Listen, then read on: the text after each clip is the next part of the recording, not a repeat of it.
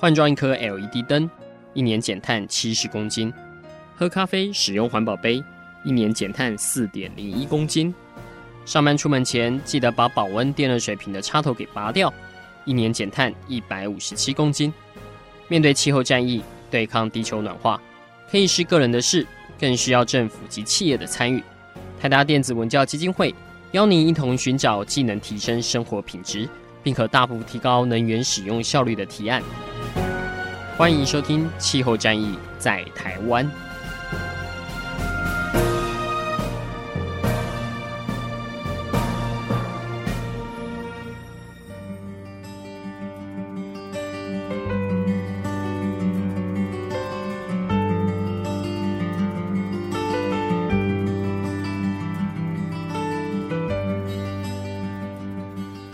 大家好，欢迎收听《气候战役在台湾》，我是今天的主持人台达基金会的姿蓉。那今天呢，我们很高兴邀请到绿种子的执行长徐贤坤徐先生哦。那他他喜欢人家叫他葡萄柚哦。那我们今天很高兴邀请葡萄柚来到现场呢，为的是让呃跟我们的听众朋友聊一聊。最近呢，其实回收的议题慢慢的被讨论起来哦，因为呃有媒体说，哎，好像台湾的回收并没有像我们想象当中的呃落实的这么彻底哦。那其实症结在于是说，回收之后怎么再利用，或者是说可能像哎有一些呃媒体呀、或者是现在真的是政府的处理的方式，它其实是把这些回收的物资直接拿去焚化炉里面。去处理这个可能跟我们民众就是前端很努力的去落实回收的一个初衷是不一样的哦。好，那我们先请葡萄柚先生跟我们听众朋友打声招呼。大家好，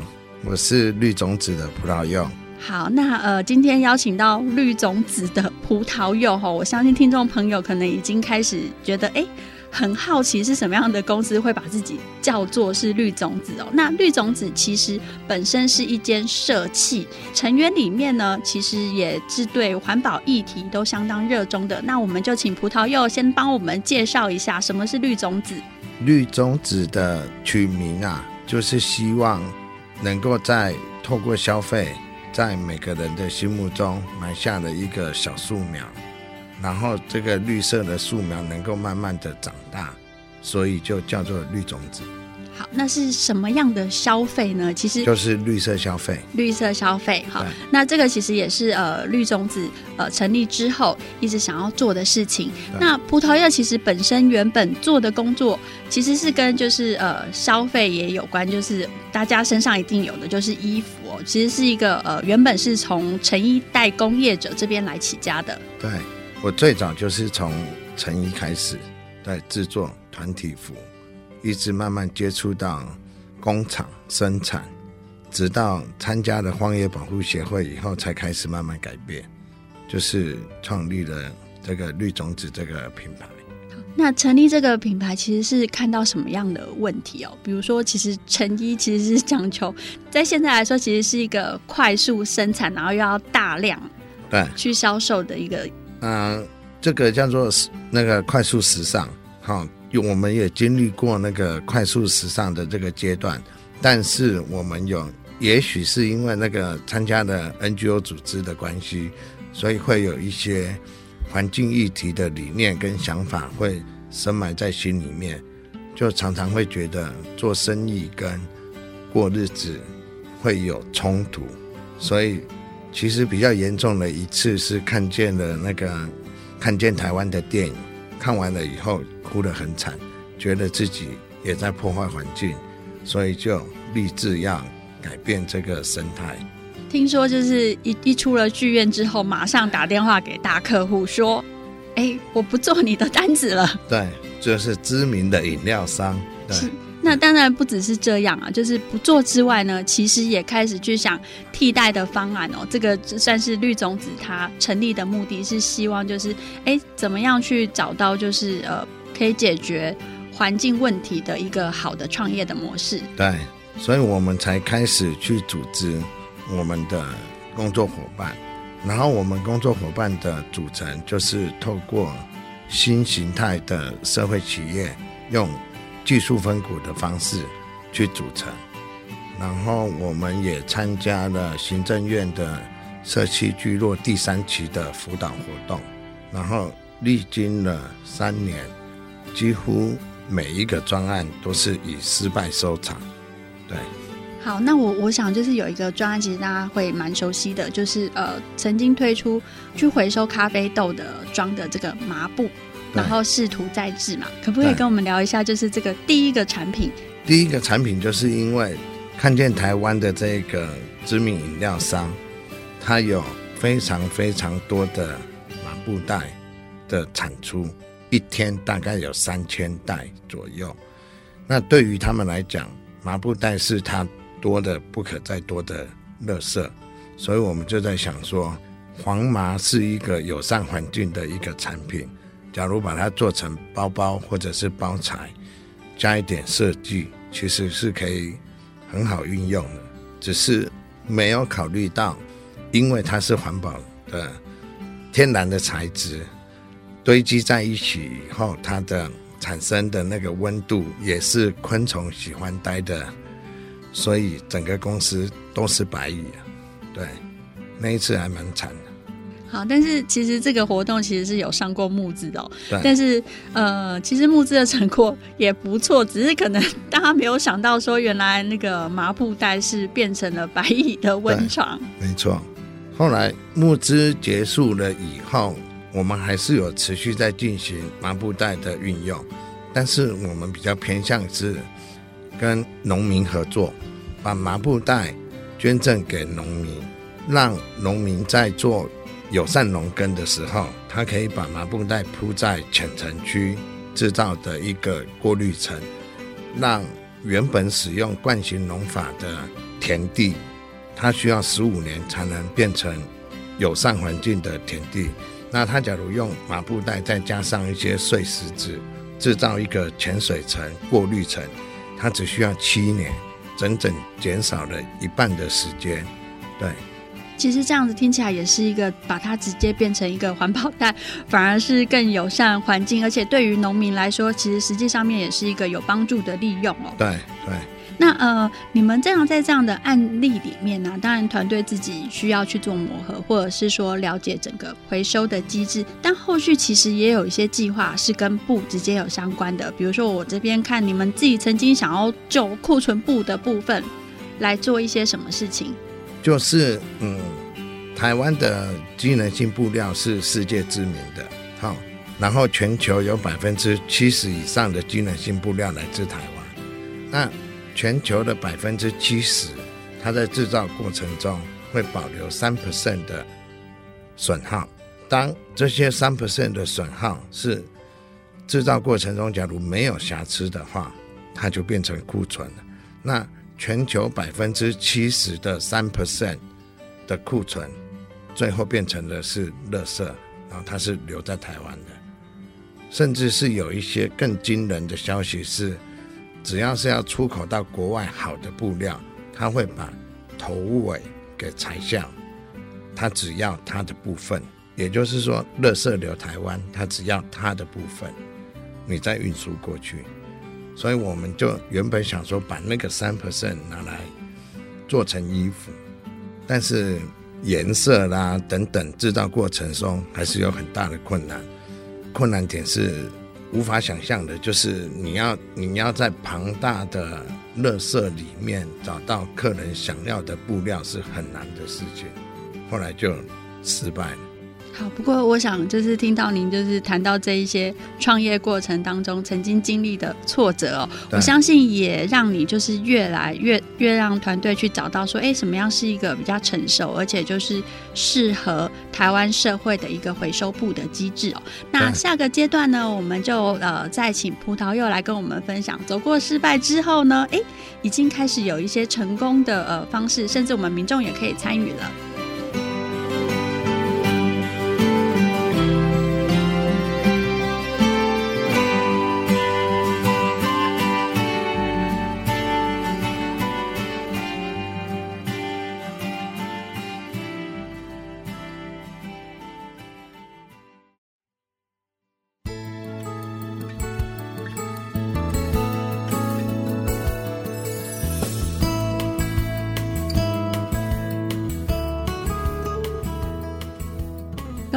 大家好，欢迎收听《气候战役在台湾》。今天呢，我们很高兴邀请到绿种子的葡萄柚先生来跟我们分享在，呃台湾的成衣聚落里面，其实也有业者很努力的在做，怎么样去运用回收的布或是库存的布来做一些环保的产品哦。那呃，我们请葡萄柚先生呃上。阶段，他其实已经跟我们分享了。诶，在一开始虽然满腔热血哦，可是，在实际进入执行的时候，曾经遇到过说回收的麻布被白蚁吃掉了，或者是说，诶，库存布的那个庞大是很难处理的哈。那甚至呢，诶，曾经也提过说，想要把广告帆布回收来做再利用这样的企划，也可以请葡萄柚先生跟我们介绍一下吗？我们讲的广告帆布不是一般的关东曲。而是在大楼外墙的那种塑胶类，那当初只是发想说，风吹日晒雨淋它都不会坏。那请问他最后去了哪里？那因为团队有这样的发想，所以我就开始跟踪。哦，刚好我一个做设计的朋友在帮那个社教馆做大楼那个广告帆布的输出，那他时间晚上是晚上一点半要去安装。旧的就要拆下来，所以我就借这个机会，就跟说要陪我朋友去探班，我就在跟踪他拆下来的广告帆布去了哪里。他花了大概一个小时把它拆下来了以后，再到了另外一个地方，就是拆下来了以后的师傅的家里面转包，再转包，再转包，就是我广告公司承接了新的案子。谁来拆？拆了下来了以后，拆迁的公司就会找师傅，师傅就会变成就是你这个师傅今天要接我这个 case，就要顺便连我的垃圾一起处理掉。所以最后，垃圾会在师傅的家里面，然后师傅呢累积满一台垃圾车以后，就一起叫一台垃圾车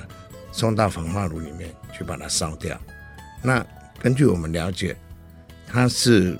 戴奥辛非常非常严重的一种塑胶材料，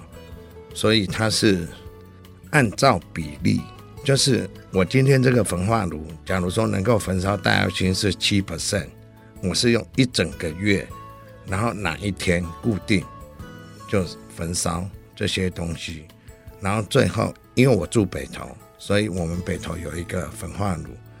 最后就会给我们一个健身中心免费的使用。就是当你吸了很多的废弃物的时候，你就多去拥有，身体就会更健康。这是我认知，所以我们决定要做广告帆布，但是后来也是失败，因为它很脏，它很大，在成衣工厂这边是没有人愿意做的，对。呃，我我也想要就是回馈一下关于这个广告回收的帆布回收的计划哦。其实我们基金会每一次在对外办活动的时候，都试图去回收呃所谓的布制品，比如说关东旗。那我们曾经也去试过回收帆布。那帆布其实呃，它基本上它是。不会漏水的，所以我们就是把它简单的就是做成帆布袋。但是确实在呃寻找合作厂商的过程当中啊，就有葡萄柚讲的，就是它在外面风吹日晒久了，其实有一点脏。那呃要再把它，因为挂在户外的也是非常大片的帆布，所以愿意去处理的人真的不是那么的多，因为它的工程会比你就是直接去买新的布，然后把它变成环保袋。后者的加工的费用可能是更高的。好，那我们近期呢，呃，基金会在办的水洗台湾，我们一样也有就是户外大的宣传的帆布。那我我其实也有想到一件事情啊，就是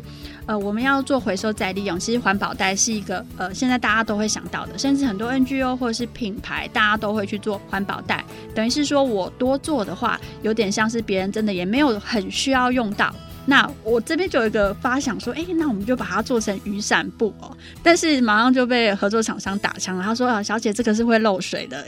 因为那个帆布要钉在那个山谷上面去哦。”所以，我我们现在其实也还在思考说，哎、欸，当有一天我需要用到宣传资源，需要用到帆布的时候，我真的要先预先想好它的下一步。可能性是什么，然后再反过来推想说，哦，那我现在的宣传的资源或者是呃这些材料，我可以怎么去选择？嗯，我们其实想好了，就是小学生的书包，好，可以做。曾经我们在社区聚落第三期的时候，我们直接透过我们社区聚落的委员长，就是唐凤，要跟台北市政府拿四大运的广告帆布来做整个台北市的小学书包，结果被推荐，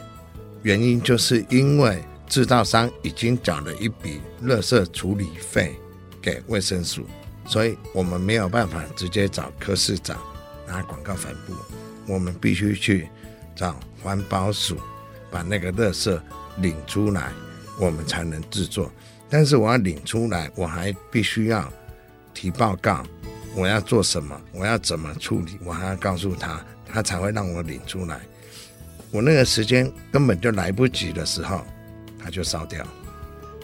这就是我们看到的问题。是，不过我想就是我会尝试着想要把它变成书包来试试看，因为帆布还躺在我我们家的那个仓库里面哦。好，那其实前面讲的，其实我觉得葡萄柚也很谦虚啊，会觉得说这些呃尝试或者是专好像是失败了，但是我个人听起来我觉得并不是失败耶，而是就是大家在一个发展的过程中，因为没有人做过嘛，那大家有热忱，然后有一起想做的人，就是去试试看，但最后最后其实这样近期。你们也开始找到一些比较成熟的机制，也是结合原本自己产业的呃布的部分来做。对，所以我们最近找到了一个新的营运模式，叫做循环经济，而且是真正的循环经济。所以在绿种子新的的年度有四个面向的布局，一个叫做环境教育的部分，一个叫做资源回收再利用的部分，就是材料的部分。一个就是衣服的回收再利用的部分，另外一个就是工厂。这个工厂就是专门为了要处理这些废弃物，比如说像广告帆布，人家不愿意车，那我们的工厂就可以车。人家那个麻布袋在车缝的过程中会造成很多的血血，人家也不愿意车，那我的工厂就可以车。所以我们会有一条到两条生产线。是属于自己的，然后专门在处理我们的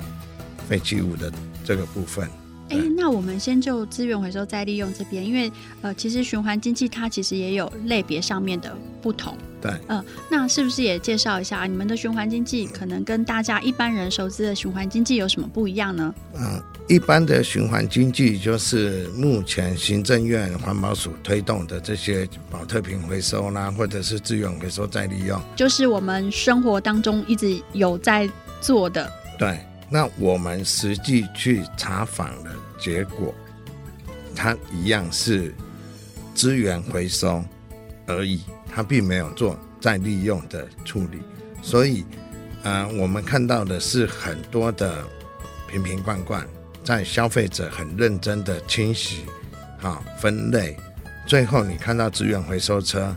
它在短短的三秒钟之内，这一条街的人全部出来倒垃圾，它只要是瓶瓶罐罐，简单的分类，但是它到了最后呢，它是靠机器去分，好，这样子分出来的废弃物其实会不纯，所以它就算是溶掉。再去做塑胶粒子，也是一个不纯的粒子。那既然是不纯的粒子，接下来的厂商的使用率就会不高。所以我们现在要做的是纯料的回收。那目前是已经有跟一个绿色消费合作社要开始做一个闭门式的循环经济的一个测试，然后大概会在三个月以后。透过这个测试做一些数据的分析，然后再来进行全省的回收。好，葡萄柚刚刚讲到的塑胶袋，其实大家都非常的好奇哦。但是呢，它其实在现行的制度底下有一些些回收的难度。下个阶段呢，我们就再来请教葡萄柚，就是我们现在大家生活里面的塑胶袋，它是怎么样被回收？好，谢谢。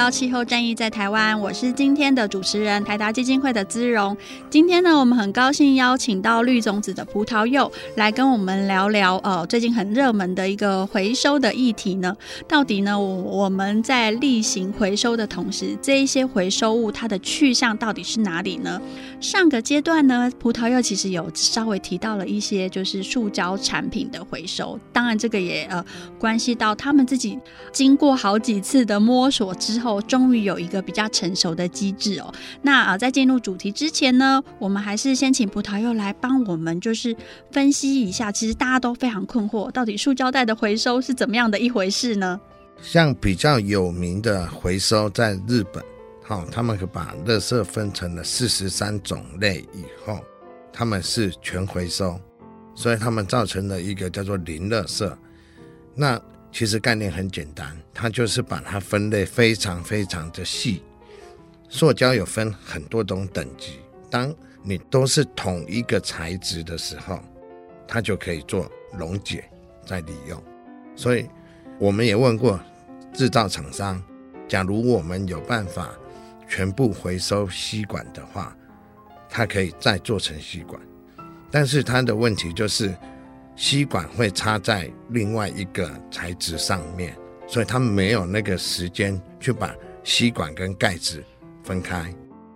所以它就一起溶，溶出来的那个料就叫做不纯，不纯就没有用，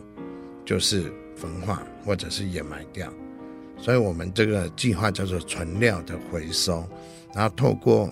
教育，就是我们要教育消费者，要怎么样去把回收料分得更仔细。可能现在的两种到三种、四种，然后分类以后，他们必须得放弃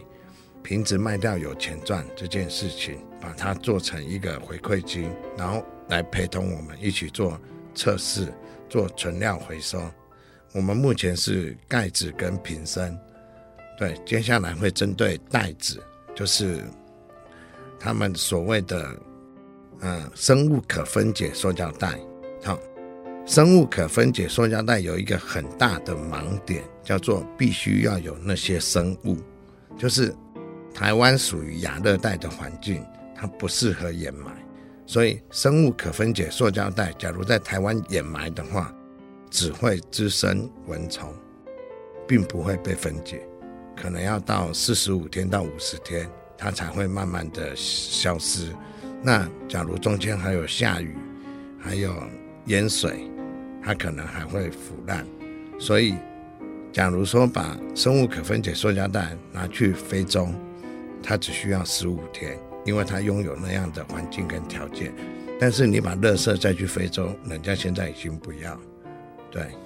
呃，我这边其实刚刚听到，就是现在在做的纯料的回收，是真的，就是我回收瓶子，那我可以再制成我想要的瓶子，只要它的种类是一样的。对，那我就想到，其实我们生活当中制造的塑胶垃圾，其实真的很不少诶，除非是像日本那样子，你必须要分门别类，就是做到四十三种。那我日本朋友可能还会遇到说，哎，他没分类，没有做确实，然后结果。就是被打枪的，就是被退回来哦。那我觉得是，其实大家在使用习惯上面，真的也要落实去减少塑胶垃圾的产生哦。对，因为呃，其实新闻报道在追踪里面，其实也有提到说，现在的呃垃圾回收量因为太大了，所以没有办法真的就是让它在末端的时候分门别类的这样子，呃，会有比较好的回收的品质的产出哦。所以葡萄柚你们这边在进行的环境教育计划，虽然是。去创造了一个好的回收机制，但其实其实初衷还是希望大家可以减少源头垃圾的产生嘛。对，你假如说我们的回收做得好的时候，我们的回收料就可以一直在制，那我们就不用一直用新的料。假如我们的美梦可以实现的话，台湾有一天会平衡，就是我不用再用新的料，我就不断的用旧的料。再做新的产品，然后再回收，再做，再回收，再做，那就不会再有。哎，那我想要问一个很实际的问题哦，这样子对于消费者本身有什么样的好处？比如说他拿瓶子去回收，他可以获得折扣，那你们自己在生产的过程当中，它的成本是不是会直接比你直接去做的新的塑胶制品还要来得高呢？所以我们的论调是，回收金就是资源回收金，应该回到下一个生产者的身上，生产者才会使想要使用，使用者那他的单价才不会说，因为我需要用回收的材料，我的成本变贵了，所以我不愿意用。所以我们把消费者的回收金没收，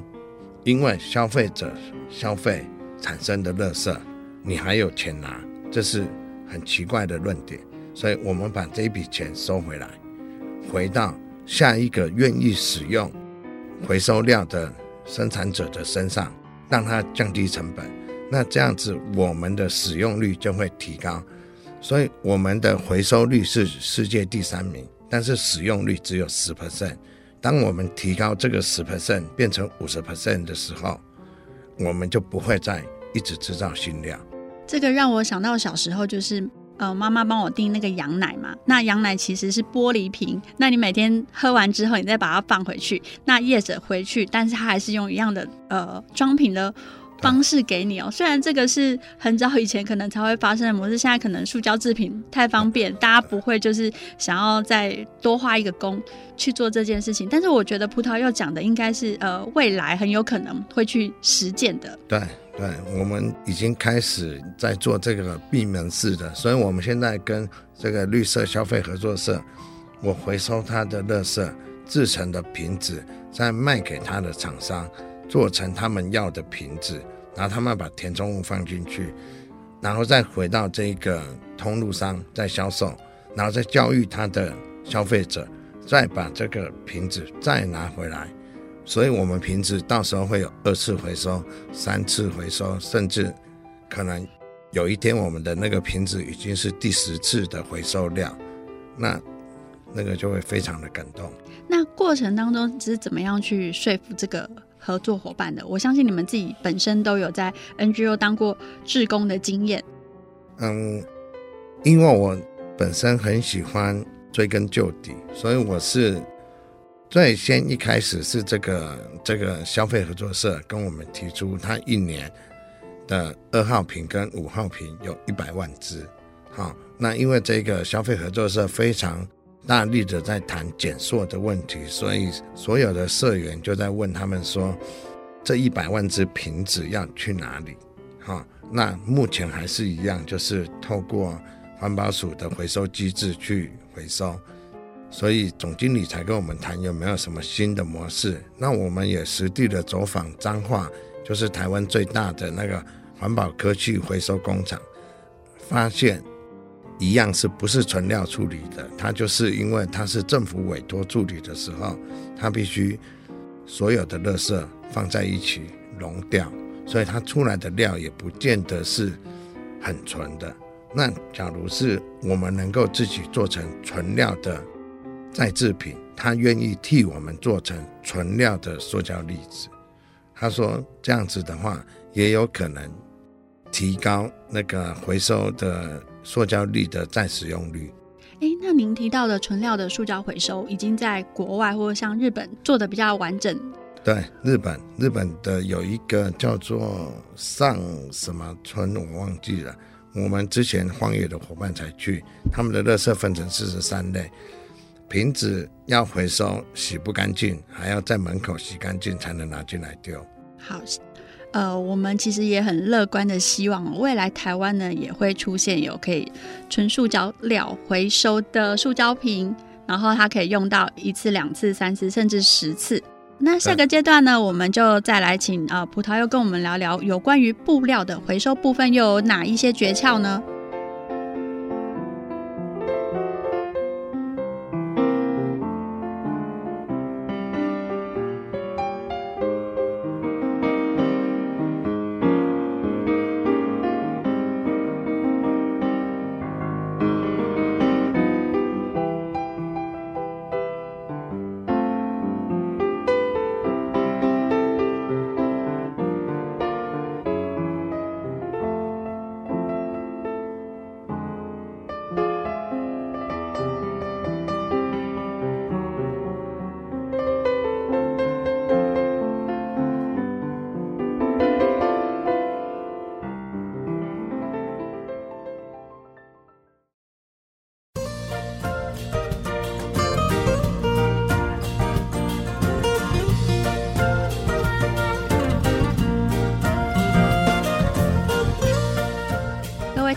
欢迎回到气候战役在台湾。今天呢，我们跟大家聊回收的议题哦。那也很高兴呃，邀请到呃我们葡萄柚先生，那呃他也是绿种子的执行长，在做布料回收呢，其实是从成衣业者开始起家，而且一直对环境议题有关注哦。那呃他要跟我们听众聊聊，哎。在布料的回收上面有哪一些需要注意的？但我知道，其实绿种子本身跟很多的环团都有非常友善的关系，有甚至呃是制作了非常多的呃所所谓的活动 T 恤，其实还蛮多，或者是呃志工的背心。那环境团体用的，其实大家想象当中应该就是比较环保的，所以你们是怎么样去经营，就是呃环保团体的需要？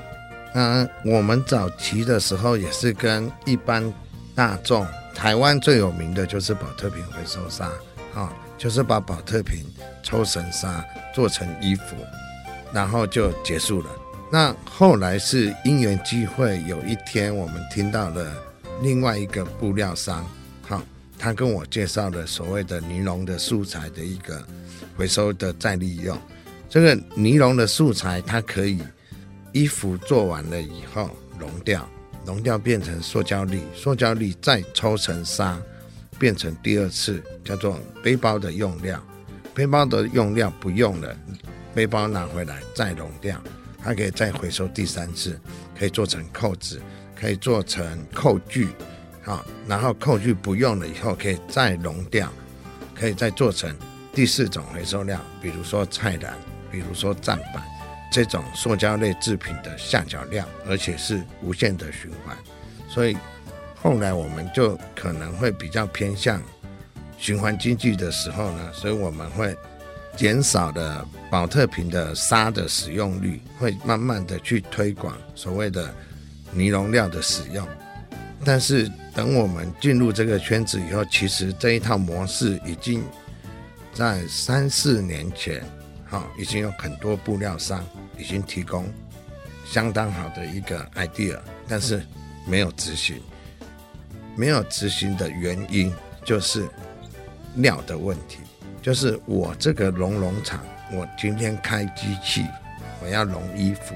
我需要一百公斤。好，但是我今天只熔一百公斤的时候，我不够我一天的工钱。我的人工可能要花两个，我的电费、我的燃料等等，所以他们是用绒布当成生意的时候，到最后他可能在熔你的尼龙布的过程中，就熔其他的东西，那你的料就变成不纯，所以我们可能会自己去买这些机器设备，让回收不是为了做生意而回收。我们回收就只是回收，所以以后我们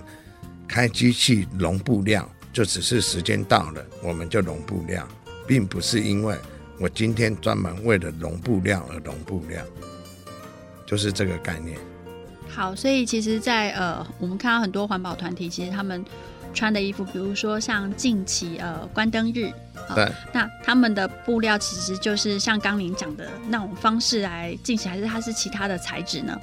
呃，像最近的比较有名的关灯一小时的衣服啊，它是用咖啡回收纱，它是用保特瓶回收，再加上咖啡渣的运用啊，那这个是新材的专利，但是对于我们来讲，它叫做现行回收，好，跟我们想象的。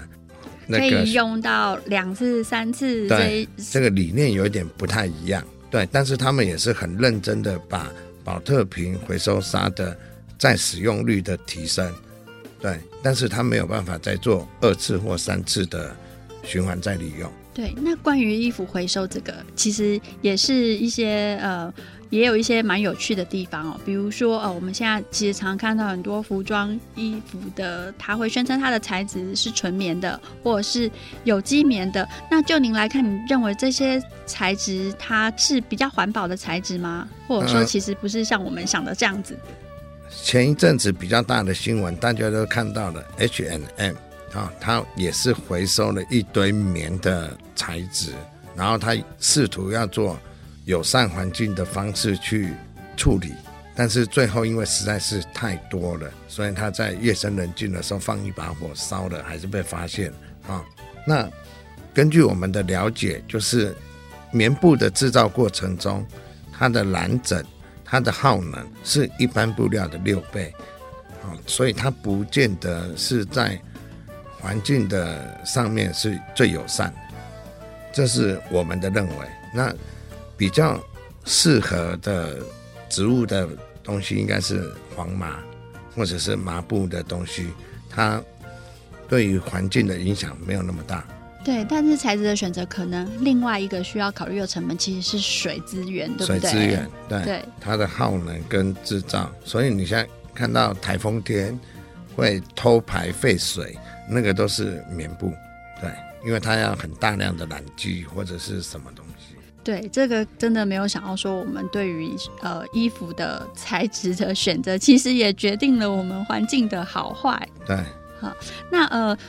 未来你们要推的这个尼龙的回收啊，又是怎么样来跟呃相关的单位来做合作呢？毕竟你们也需要有一定的通路嘛。对，所以就是我们透过通路商去教育消费者，他愿意去做回收的事情，那就不止他的瓶子，不止他的身上穿的日常生活用品用的，只要他不用，再透过这个通路回来，回来了以后。我们只要解决通路的垃圾的问题，变成再把它制成他要的二次的量，然后再卖给他，去做成他要的产品，然后他就可以达成我们讲的循环经济。听起来好像不久的将来就可以实现了哦。对，那呃，比如说我们现在坊间其实有非常多的旧衣回收，对，他们其实我们所知道就是他可能被回收，第一个可能拿去做公益的用途。对，那有多少的呃回收的衣服，它是经由这个管道，然后进到那个垃圾场去做处理的？就是比较大的回收的衣服，就是我们看到路边会有那个什么四点二公升，然后你可以减少了多少 CO2 的回收。那以前这些衣服回收完了以后，它到了一个处理厂，它就可以分分类，甚至是外销或者是做处理，但是。大家可以去看一下，现在就是有一个媒体就报道，就是非洲人已经不穿国外的垃圾的衣服，因为他们的经济也慢慢的起来了以后，他们也有他们的能力去消费新的衣服，对。但是其实现在大家在讲。其实减少垃圾的产生，应该要从源头减量啊。也许不久的将来，其实成衣业者的工作也不见得是每年他都要生产很多的衣服，然后才能够就是经营就是企业。那您个人怎么看成衣产业它的转型呢？除了我们刚刚讲到的，哎，多使用环保材质，或者是说可能在有限的材料里面去做到最多次的循环利用。还有一个就是旧衣回收，就是修复。最近帕拉贡尼亚有推出一个，就是他们原本就有在帮人家做衣服的维修，他一件衣服可能卖三五万块新的，好，但是假如说你破了、脏了、旧了，你就送回来，我免费帮你维修。维修完了以后，我用半价或者是三分之一的价钱再售出，他就可以做到一个。再利用，所以有时候衣服收回来，不见得一定要直接的销毁，反而是提升它的使用率，才能做到减量。是讲的真的，我觉得听众朋友可能也在想说，哎，怎么样可以提升我的衣服的使用量哦？好，那我们今天很谢谢葡萄柚上节目跟我们分享从呃回收的机制、塑胶，甚至呃衣服的部分，未来呢，我们可能也真的可以见到它的商品化。好，好，那呃，我们今天再次谢谢葡萄柚，也谢谢各位听众，我们下次再见。再见。